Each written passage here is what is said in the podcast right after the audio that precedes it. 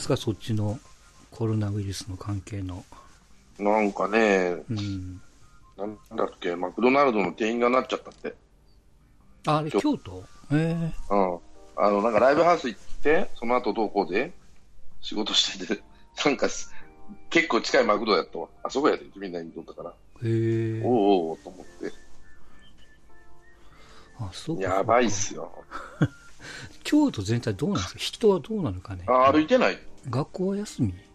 学校はね、今日からかな？明日からかな？ちょっと忘れちゃったけど、うん。とにかくちょっと遅いんですよ。京都市は。はいはい。あの、市は準備できてないとか、なんとかなんとか言って、うんうん。今日か明日ぐらいがスタートですね。うん。うん。ああ、休みのスタートね。休みなスタートね。うん。まあまあ、まあそうなんだと思っただけで、俺は。ううんん。でもまあ、これでご6人目か7人目ですよ、京都は。検査してないだけじゃねえのと思ってるけどま。あまあまあね。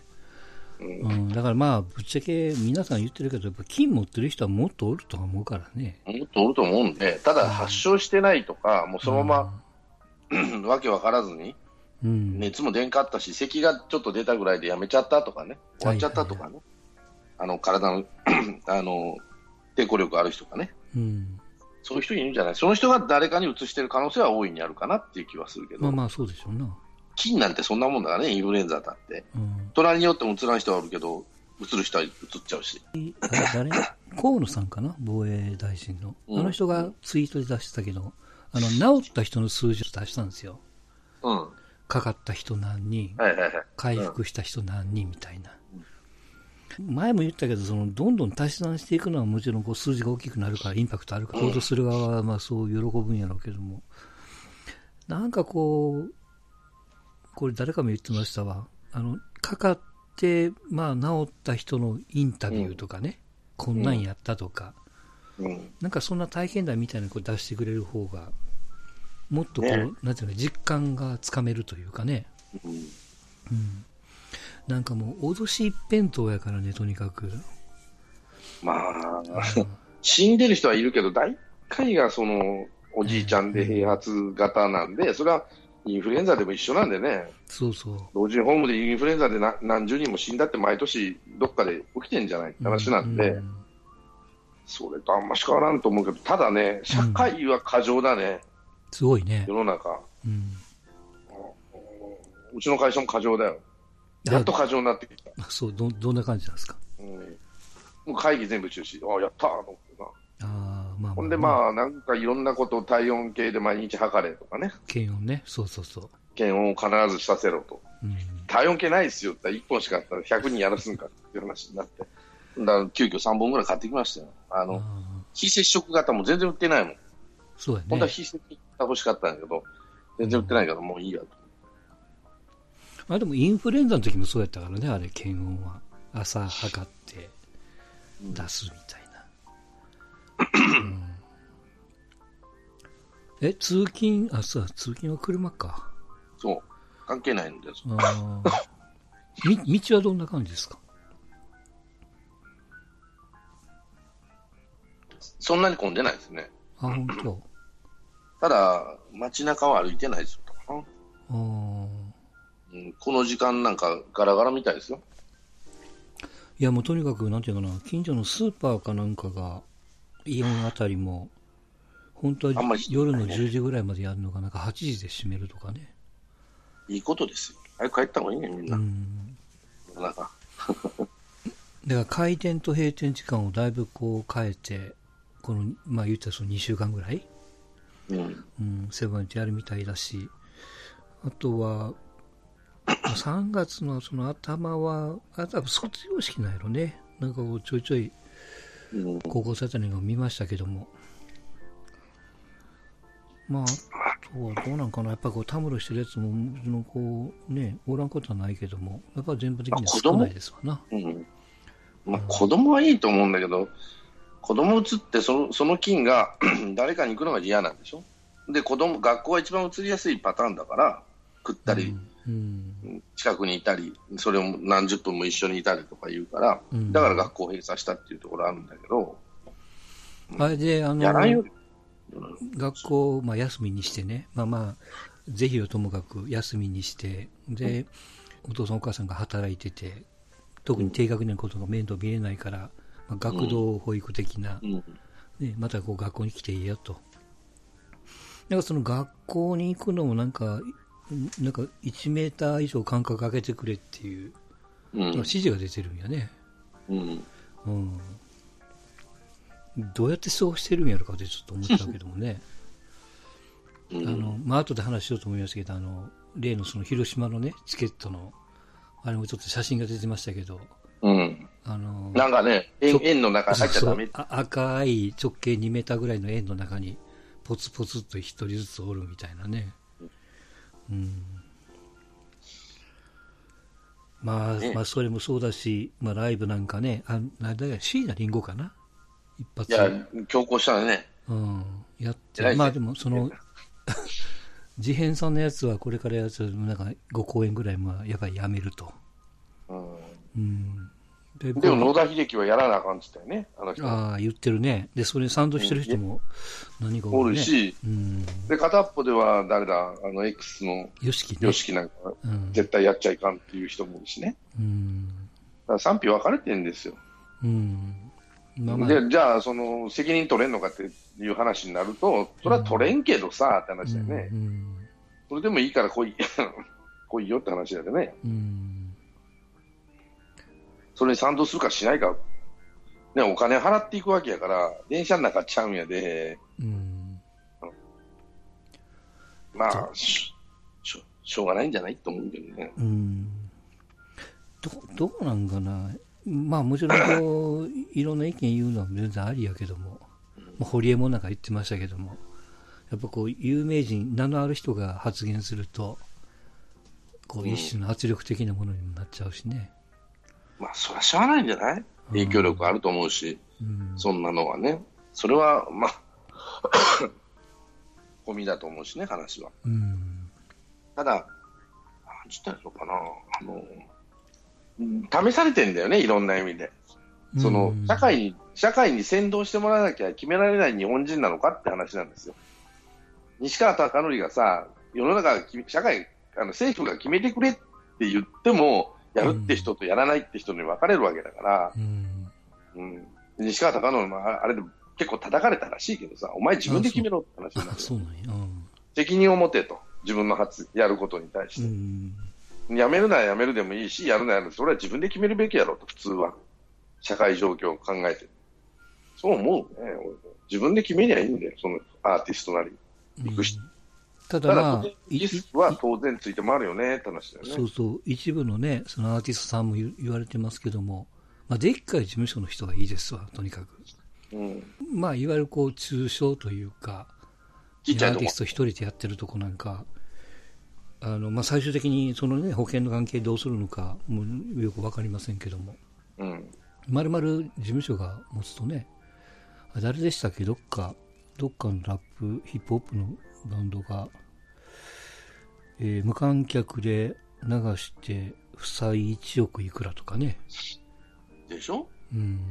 でまあ、政府が保証しますって言ったって、限界があるからね。うん、まあ、それもそうだし、あの、もともとの保証は、えっ、と、子供さん、小学校とか、まあ、あれのこう、関係だからね、って話ね。うん。ライブハウスやったやらんでは関係ない話やから。うん。まあ、ただとはいえ、ね、やるわけにも、まあ、この、まあ、関西だとあれか、今なんかライブハウスでちょっとずつ広がってるのとかあるじゃないですか。平方の人が引っかかったりとかね。うん。どこやったかな？大阪市内かなんかのライブハウスにコーチの人が来て、そう、そのコーチの人がばらまいちゃってって話なんでしょ？うん。しょうがないな。わかんねえんだよ。コーチの人もそこの時点では発症してなかったと思ったかな。うん、まあ、ライブハウス行く前にどうやらもらってたみたいみたいな感じみたいけどね。まあ、本当そうじゃないその分かれへんからね、自分がかかってるかどうか。そう、そう、それもそうやし、うん。うん。だから自己責任に、もうここまで来たらさ、政府、だって止められないじゃん、誰がどう考えたって。いや、もう無理ですよ後。手後手だって言うけどさ、もう絶対漏れてくる。日本マシな方だっていう人の意見もあれば、全然できてないっていう人の意見もあるからね。うん。うん。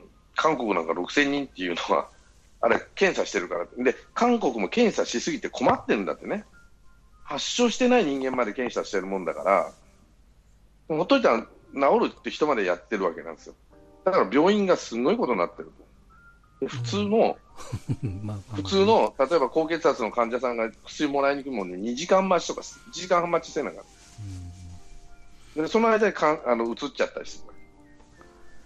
まあ、それうちのも、今回のコロナじゃないけど、風邪でも一緒やもんね。病院行ってもらうケースも多いから。だから病院なんか怖くて行け行けないって今。うん、そろでで、うん、なんかの病気を持って併発するんだったらね、例えば糖尿を持ってるとかさ、うん、それとかまあ70歳以上とかね、あこれは部屋で休んどったら治りますからって話なんだけど、韓国は全部やったもんだから大変なことになってるね、今。そので韓国のがいい、韓国のがいいって、いや、韓国はやりすぎちゃったっつって、反省しあのマスコミが叩いてるわけでしょ、ムン・ジェインを。や。りすぎだっつって。日本はやらなさすぎなんじゃないのかね、うん、数が。でも、ほっといても治る人がほとんどなんだからって話だよな、うん、家で寝てりゃいいんだよ。っていうところをもっとアナウンスをしないとね、ね。そう、だから家で寝てなさいと、37度5分になったら、会社、もう学校も行っちゃあかんと、家うん、インフルエンザと一緒で家で隔離して寝かせなさいと、うん、それしか方法がないですよ、病院行ったって何の薬も出るのだから、うん、しんどいのは分かる話だよね。ただ、重篤になるような病気を持ってる人、うん、さっき言ったように糖尿を持ってる人とかさ、心臓病を持ってるとかさ、うん、70何歳の人は病院行った方がいいですよって話だよね。20代、50代手前まで病院、そういうない人は、60まで以下の人はほっといてもいいんじゃないのと思うけどね。うん、ほっといてもとか、その部屋で寝て、栄養あるもん食って、インフルエンザより長いよねって話だけなんですよね。うん、だから本当に、あ、ジャンコさん入ってます？あ、入ってます。はいはい、どうも。どうも、はい。なんかあの、安倍のハルカスに働いてる人がなりましたみたいな、ネット見ましたけども。うん、近いですね。うん、どんどんどんどん。まあ、もちろん職場もそうだし、まあまあ、その人がどんな経路で来たのか、またそんな話もなるんでしょうけど。まあまあ、でも全てはもう、うん、あれやね、自己防衛しかないからね、もうとにかく。そうですね。うん、本当でも、この毎日毎日どこで発生、あそこで発生みたいな、そうそうそう。真に受けてる人が本当すごいなと思いますけどね。なんか、うん、もう、ニュースすることでもないみたいな、僕、イメージですけどね。ね、ストンさんがおっしゃる通り、もう防ぎようもなくて、広まってんだから。だからもっと怖い病気のがいっぱいあるから、うん、それに病院を開けとかなきゃならないから、みそもくそも35、7度5分のまんま2、3日続いたから検査を受けさせてくれて、多分そうだから家で寝なさいって話じゃないのかな。うん、そうでしょうね。で、だから、だから下がったら病院ね。そうそう、だから最初に言ったんですけども、その、かあの残念なことにそのコロナ発生してちょっと治った人に話を聞くとか、こんなんやったでみたいなことをこう言ってもらって、よりこう現実感をこう持つというかね、なんか本当にもうかかかったら死んじゃいますみたいなイメージがどんどんどんどんあるから。国から国からアナウンスするっていうことはオフィシャルなんで、うん、それはそれでこうね、こうそう言ったじゃないかで、同じようなことして死んじゃったじゃないかとか、重症になったじゃないかっていうようなリスクを考えると、それはそれで国としてやっぱ発信しづらい、マスコミはね、あのもう無責任にどんどんどんどん、あのあまあ、言って煽ればいいそれで多分視聴率が取れるでしょうから、今。それでどんどん煽ってんでしょうけど、ね、国、うん、国となるとやっぱオフィシャルなんで、それこそ未知な病気ではあるわけ、うん、まあその、うん、検査しろ、検査させろ、検査しろ、検査しろの連続やってんか、ちょっと前までね、今はもう、今でもそうなのかな。いやでも韓国は5000人とか4000人とかなってるけど、あれは検査が行き届いてるからって、韓国、病院大変なことになってんだよって話になると、いやあの医療資源というのは限られてるんですよね。まあまあ、ただ、あれですただ、その現状がわからない中で、要するに、なんていうのかな、うん、その、移したくないと。自分がそうか、うん、えっ、ー、と、丸か×かをやっぱりこう確認したいって人がいるのは事実なんで、その人に対してどうするかでしょうな。うん。多分そうですよって、薬飲んで寝るしかないんだね。市販の薬飲んで寝るしかないよ。ビタミン剤とかね。っていうのをちゃんと言えばいいだけの話で、もう移ったら死ぬ死ぬみたいな勢いで言ってんじゃん。うんその辺もう外出ない方がいいのは間違いないと思いますよ、俺も。外出ちゃいかんやろうなと思って。厄介なとこですわ。うん、人に移しちゃいかんのも全然わかりますよって話。うん、だそこのところがさ、なんていうかな、もうまあ、その、あのお医者の先生とか岡田さんとか女の人でよく出てんじゃん、あでもないこうでもないですね、おばちゃんね、うんうん。まあ、おばちゃん、正しいのかどうかわかんないけど、まあ多分正しいんだろうなと思うけど、うん、まあ煽ることは煽るね、煽ること言われると、うん、そうとも考えられますとかね。うん。まあ、視聴率取れるでしょうからね、今。まあ、いい金になるから、次呼んでもらえるからね。いやいや、あんたらも騒ぎすぎだってって言ったら、絶対呼んでもらえないかもしれないからね。まあ、真に受けないことですね。テレビは少なくとも。うん、こんな時に大統領選挙だもんな。スーパーチューズデーですね。だって向こうもめっためたじゃん。バイデンでしょ？勝ったの、スーパーチューズデー。うん、でも片っぽでは、カリフォルニアはどうなったのかな？カリフォルニアはあの、そうそう、サンダースですよ。バーニー・サンダースでしょ、うん、だ痛み分けみたいになっちゃってるわけでしょ？バーニー・サンダースバイデンに固めて固めてでのこのレベルやからね。そう、だからいかにバイデンが弱いっていうかさ、そんなに強いもんでもないっていうのもあるんで、でバーニー・サンダースなんて、普通って78やで。あと4年、79でないね。いや、それでも、なんでその保険がどうこうとか学校がただっていうと、それ盛り上がるじゃないですか。その対象の子は。うん、それは78、79のおじいちゃんにさ、ほら、お前はええわいなってみんな言うわ、突っ込むね。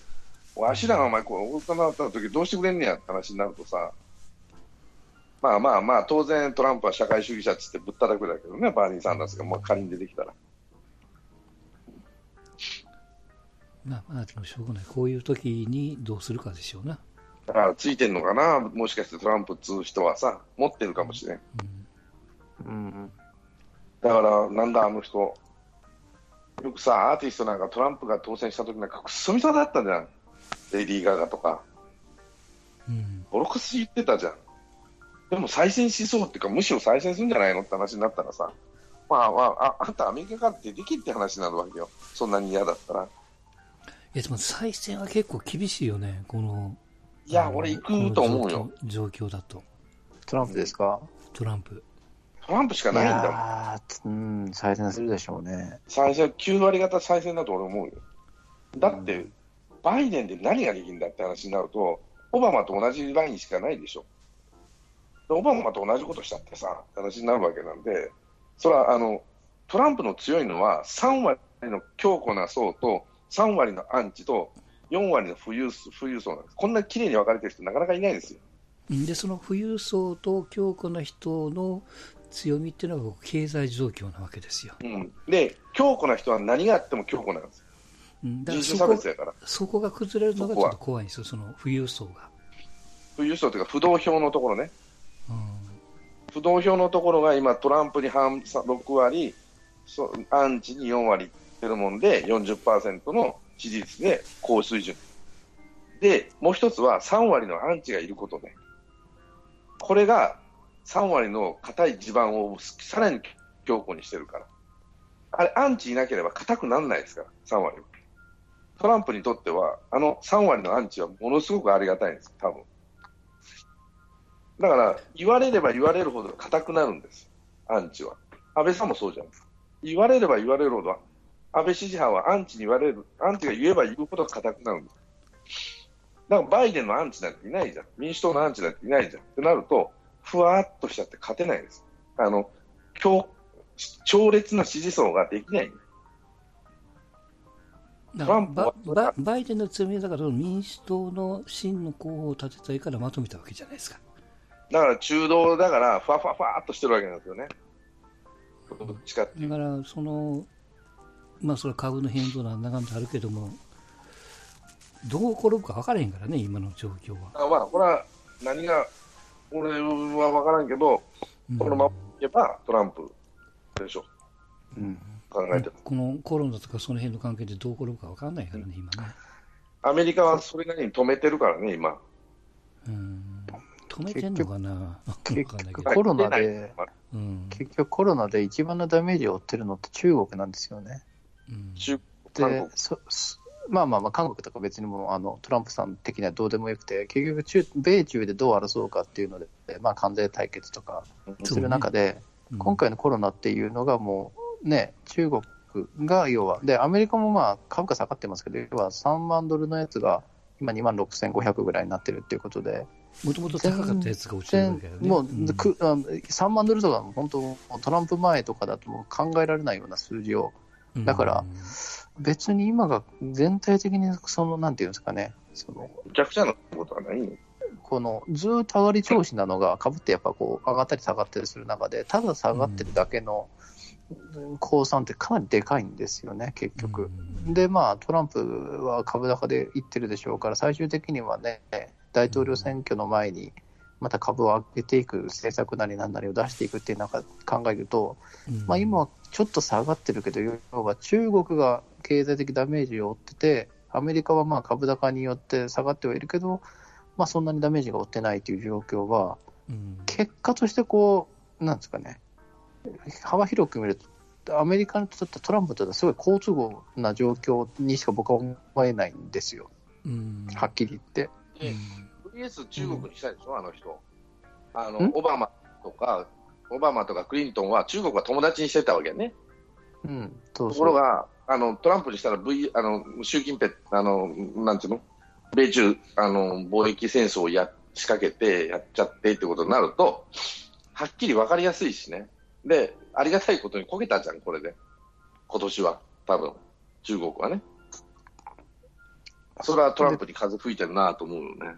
うん、怖いのが、コロナウイルスってじゃどこが作ったのか、どこが出したのかっていう中でね、なんとなく中国で間違って漏れたみたいなこと出てますけど、うん、アメリカが仕掛けたっていう可能性も十分高いわけですからね。うん、うん、あでも生物兵器の線はない、薄いですよって話だけどね。まあ、それは表の話でしょうからね。うん、結果情報操作もあるかも。でも結果としてこの中国のぶったあの、まあ多分今年いっぱいだめだろうな、成長戦だろう、成長戦略はまず足踏みだし、下手したら習近平、かなり地盤が揺れるんじゃない？っていうことになると、うん、面白いことになってくると思いますよ。そうそういうの考えると、よほど株価が大きく下がったりとかするようなことがない限りは、うん。むしろ今トランプさん喜、まあ、表向きは喜べないでしょうけど、ね、全体感で見ると、受けてる米アメリカのダメージと比較して他国のダメージとか、今、要はアメリカの一極一極集中にしたいわけですから、経済的にも。そうね。それ考えると、ね、うまくいってんですよね。このこのコロナ騒動でさえもうまくコントロールしてるなっていうふうに。ね、利下げもポンとできますし、まだまだ、うん、あの、全然下げれる要素も、カードも持ってるわけだから。まだ0.5しかしてないんでね、もう、うん、まあまあ0.5も大きいんだけど、FRB は0.5やったんで、さらに0.5いけるんだから、まだ余裕はあるんだよね、トランプ。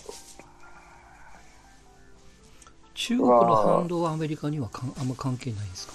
その、もの的にもそうだし、各そのアメリカの企業っていうか。ないことはないですけど。ないけど、日本ほどじゃないですよ。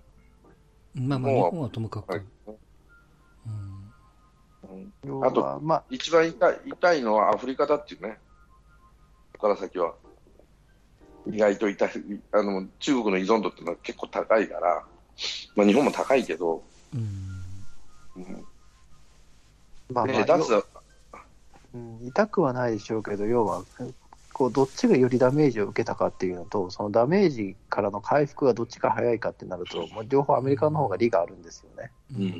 うん、ってなると、こう結果としては米中戦争を勝って株高が続くっていうような、一番いいストーリーが今描けてる、そうそう、じゃないかなっていうふうに僕は読んでますけどね。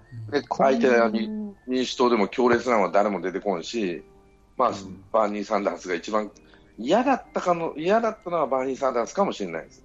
思いっきり左に寄ってね、そっちへもう硬い地盤ができてくると、面倒くさいなっていうのはあるけど、サンダース、あの、バーニー・サンダースじゃなければ、柔らかいじゃん。中道だから、ふわふわしてるから、それほど怖くないと思ってるんじゃないかな、あの人は。うん、どっちつかずっていう形が一番今、世の中格差が、っていうか、極端じゃない、どこの国でも。格差、格差だけは。だからアメリカもそうなんで、やっぱり固い地盤を持って、同じ数のアンチが、ガッチガチのアンチがいる方が一番いいと思いますよ。で、民族対立かさ、人種対立を生んだって、うん、所詮人人種対立もまだ盛り上がらんでしょうって話だからね、盛り上がってくれればもうこっちのもんだからね。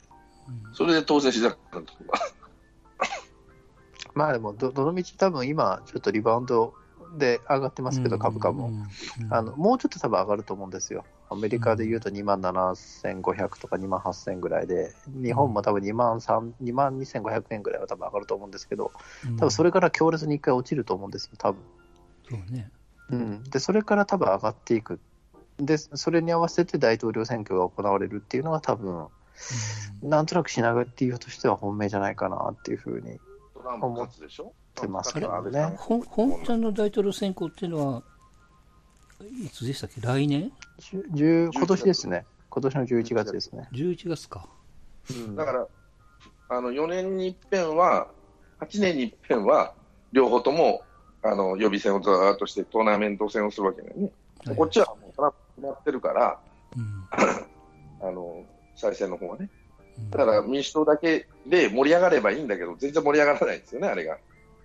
バイデンとかさ、まあ、この人って感じになっちゃってるから、あのゲイのあんちゃん、頭安いちゃってるけど、あなたはもう資金不足でアウトになっちゃったからね、やっぱり保守層に弱いなと思って、お金が出なかったと。で、なんで、ブルームバーああれじゃ結局、まとめられたわけですよ。だからもう、バイデンに統一された、バイデンにしようぜって話になったから、そうそうまあ、本人もお金もないし、降りざるを得ない。うんで片方でブルームバーグ出ましたけど、全然勝てなかった。うん、所詮お金持ちならトランプの方がいいだろうって話だよね。まあすごいですよ。だって今日、2018年末で米中で揉めた時って2万1000ドルですからね、ダウ。それが3万近くまで1年ちょっとぐらいかけていって、はい、まあそれがたかだか3000落ちてるっていう、グラフで見ると全然まだまだ右肩上がりな感じですからね、これを作れるのはすごいと思いますよ、やっぱり、トランプさんは。ちょっと話題、もう一個、ちょっと全く別の話しちゃいますけど、楽天って利用したことあります？楽天市場。ないですあ僕は結構使ってました。ないですね。あ使ってました？はい。そうそう、僕も基本的にアマゾン一択で、あの、楽天を触ってたのは、あの、まあ、その楽天トラベルでホテル泊まってポイントがたまって、はいはい、そのポイントでちょっといろいろもらったりとかしてたぐらいでね。で、あの、楽天ってなんでこんな見にくいんやろっていつも思うんですよ、そのもの探しても。らまあ、以前はだから使ってはったんですよね、ジャンコさんは。結構。僕は以前使ってましたね。うん。うん、今は、今どっちかっていうと、僕ソフトバンクの携帯になってるんで、ヤフー、ペイペイか、ペイペイフリー、はいはい、ショッピングかな、今は。ペイペイモールか。の方が、ポイントの付き方が半高いんですよ、全然。それで、今、こっちの方に切り替えてますけどね。なんだろうな、アマゾン。うん。いや、俺、あの、全部聞いてるわけじゃないから分かるけど、楽天の三木谷のあの、舐めやがってと思うのは、運送会社舐めとんだ、こいつと思ったから。いや、その、そのまた、その話は置いときましょう、その長くなるし、送料の問題がいろいろありやるから。無料ってのありえんやぞ、お前。誰がタダで運ぶ？ね、送料うち持ちっていいっちゅうの。そうでしょ？そしたら、まあ、うんち下げるしかねえじゃん、あの、元を受ける人たちは。客に対して送料無料っていうだけじゃないの？その、その、だから無料っていうのは、うん、ただで何でも仕事すると思われても困るっていうのは業界のスタンスなんです。うん、だから送料、あの出品者持ちとか、送料、まあ、元払いみたいなもんですか。うん、そうそうそうそうしてくれれば、まあ、それだけじゃないんですよ。あんなもんとしたら、元請けが下げなあかんに決まっとるやんか。今まで500円でやっとったら400円でやってくれって頼んでくるに決まってへんかって話だよね。な、めやがって。ただ楽天もあるでしょ、そのアマゾンみたいに自前で倉庫持って楽天が結構銭を使ってたらまた話は別なんやろね、多分ね。うん、まあそうでしょうね。うん。要はあの、あの、要するにネット上にその商店街だけ作っといて、あとは好きにさしといて、いろんなこう取り決める楽天が上からこうトップダウンで下ろしてくるっていうのが、なかなか問題なわけでしょ？まあそれがこう一部問題になってますけど、今。まあね、送料の部分で、でうんあの出店者負担でしたっけ、確か。そう、そうん。う。いや、それかね、うん送料は、あの、出品し、あの、受け人がも持つんであればね、うんあの、業種をし、あの、業者を指定するとかね、いろんな方法あるんですよ、安くする方法はね。うん。単純にね、あるんやけど、ちょっとあれはね、舐めとんなと思ったな。うん、そうじゃん、お前な。今どういう時期か分かっとんのかと思ったけどな。うんアマゾンは偉いなと思うよ。使いやすいわ。あまあ、慣れてるからかな、やっぱり。うん。慣れじゃないですけど、僕は Amazon 全く使わないから、まあ、全くじゃないですけど、そんな使わないから、あ、誰かな。うん、そんなに、アマゾンじゃないともう生きていけない人いっぱいおるからね、意外と。うん水買うのでも、向かいにコンビニあってもアマゾン頼むっていうね、うんすごい人が。なんでそんなそれ運んですか？持って関東圏とかだとすぐ持ってきてくれるから、早い。うん。ああ、まあまあ、地方値段が。地方民ってそれないですからね、その感覚。うんうん一時即日っていうか当日配達だ当日配達。そうそうあれそうそう。あれなくなったよね確かねあヤマトが両線って言い出したから。うんうんでも結局、ヤマトに頼らないやり方をアマゾン見つけてきたからね、あれはすごいなと思ったけどね。自前で。あれは、要は客を鳴らしたのもあるけどね、片っぽで。うんわがまま言うなっていう感じになったけどね。待っとれと。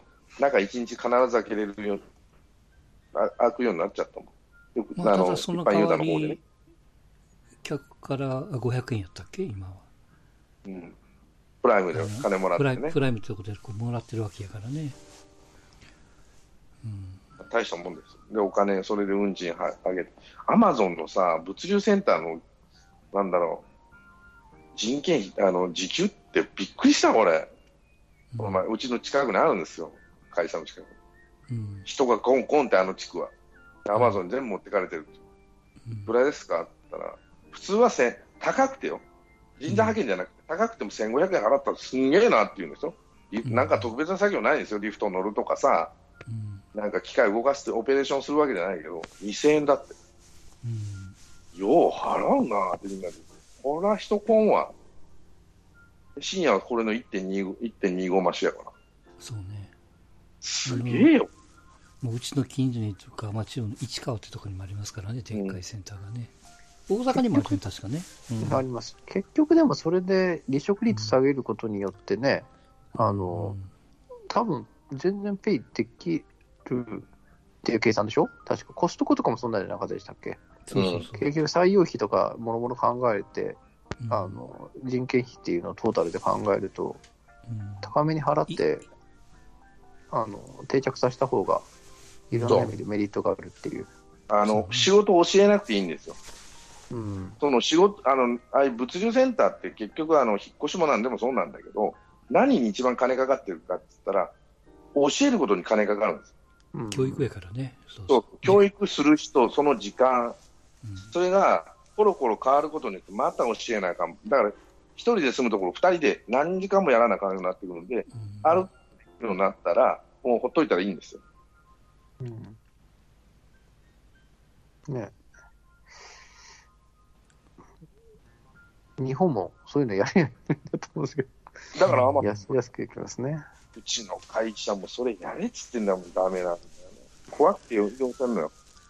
まあやっぱりその目先の投資をしてそれで、まあ、失敗が怖いんでしょうねやっぱね、うん、うん。下げるわけにはいかないですからね、一回上げたら。うん。残るからね。うん。まあでも楽天は配送よりね、携帯の方で頑張ってほしいなと思いますけどね、ちょっと。うん火をつけてほしいなとはあれは4思いますけど。月からでしたっけ？なんか4月から。うん。え、上限なしの、何倍だかな？2キュッパです、3000ぐらい？うん。2キュッパ、うん。うん。ただ、えっと、楽天の自前の基地局以外のところは au に電波を借りて、そこは2ギガまでしか使えなかったんじゃないかな、確か。うん。いや、どっちにしてもあれか。今、出だしは、まあ、都心だけというか、どんだけ電波が立ってるの、アンテナが立ってるのかちょっと別にわかんないですけど。うん。まあでもね、それで煽られて他のキャリアが安くなって、昔のソフトバンクみたいに、うん。こう、業界を煽ってくれれば一番いいですよ楽しいね。で、それでネックになるのが 5G なんじゃないですか。うん。その、競争にこう、足止めをかけれるというか、まあサービスも含めてね。まあでもなかなかね、そんな回線は2、3年だと確か、この前聞いた話だとそんなに整備できない。要は関そそうね。都市圏以外はそんなに整備が、端末はね、あの、どんどんどんどん 5G って、あの、こう、パソコンとかもそうですけど、うん。なんかな、入れ替えすることによってイコール 5G みたいになっちゃうから、そこは大丈夫みたいなんですけど、電波が結構、今回はきついみたいなうん、話は聞きましたね。うん。意外とそっちが立ち遅れてるっていうからね。うん、まあ、中国とかの方が全然早いですからね、うんそんな。うん。いですよね。通信会社儲かってるって言ってもね、結局そこの設備投資費がものすごいあるから、なんかなんとなくよくわよく見えないですよね、なんか。うんうん。うん。それは儲かった分の投資が食ったらすごいと思うよ。なんだかんだで。まあでももうちょっと安くなると助かりますけどね。うん。50ギガ契約してるんで、やっぱ高えなと思いながら使ってますけどね。こうよく皆さんが言うじゃないですか。やっぱ日本は高いって言うじゃないですか。うん。通信費って。はい。海外に比べると高いっていうね。そうですね。うん。でもまあ、ようわかんないですけどね、結局そこの生活水準であったりとかね、1万円がどういう感覚いや、ビッグマックとかでよく言われますけどね、いろんな国のビッグマックの価格で、なんかその国の経済水準がわかるみたいな、給与水準とか。いや、ビッグマックの変な話、タイに行っても、フィリピンに行っても、日本と値段変わらへんからね。あ、そうなんですか。極論言うと。だってその、変わらないっていうか、あの、ついてる値段が日本円で払うと変わらないっていうだけで、それイコールぶ物価に比例させると、めちゃくちゃ割高は割高やからね。あまあまあまあ、そうですね。うん。ま